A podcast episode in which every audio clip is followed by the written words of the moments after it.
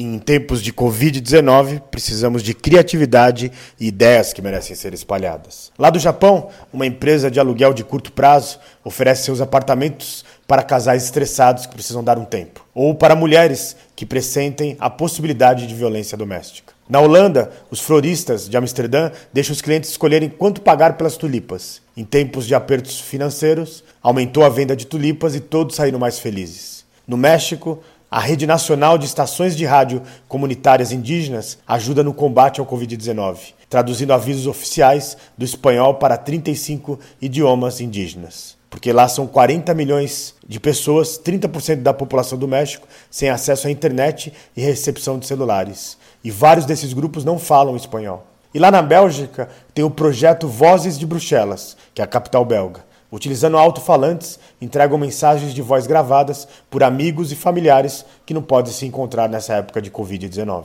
E ainda em Bruxelas, o Parlamento Europeu abriu as portas de seus edifícios para abrigar pessoas sem tetos e grupos vulneráveis durante a crise do coronavírus. E as cozinhas foram reaproveitadas para preparar refeições para distribuição aos necessitados. Lá na Lituânia, o aeroporto da sua capital criou o projeto Aerocinema e transformou aquele aeroporto em um cinema drive-in. Estreou com o drama sul-coreano vencedor do Oscar, Parasita, e eles prometem exibir filmes de todos os continentes. São cerca de 150 carros que apareceram no primeiro filme. E aí os veículos têm que ser estacionados a pelo menos 2 metros de distância, com o um máximo de duas pessoas por veículo. E aí, lá em Michigan, a Ford, voluntários da sua empresa, criaram um tipo de relógio que vibra quando os funcionários estão muito próximos um do outro. E o Clube Milan também lançou a sua campanha Milão é sua, aonde os seus jogadores, enfim, os profissionais do Milan orientam idosos e jovens para esportes e para cuidados mentais. Ou seja, tem uma nova era acontecendo, esperança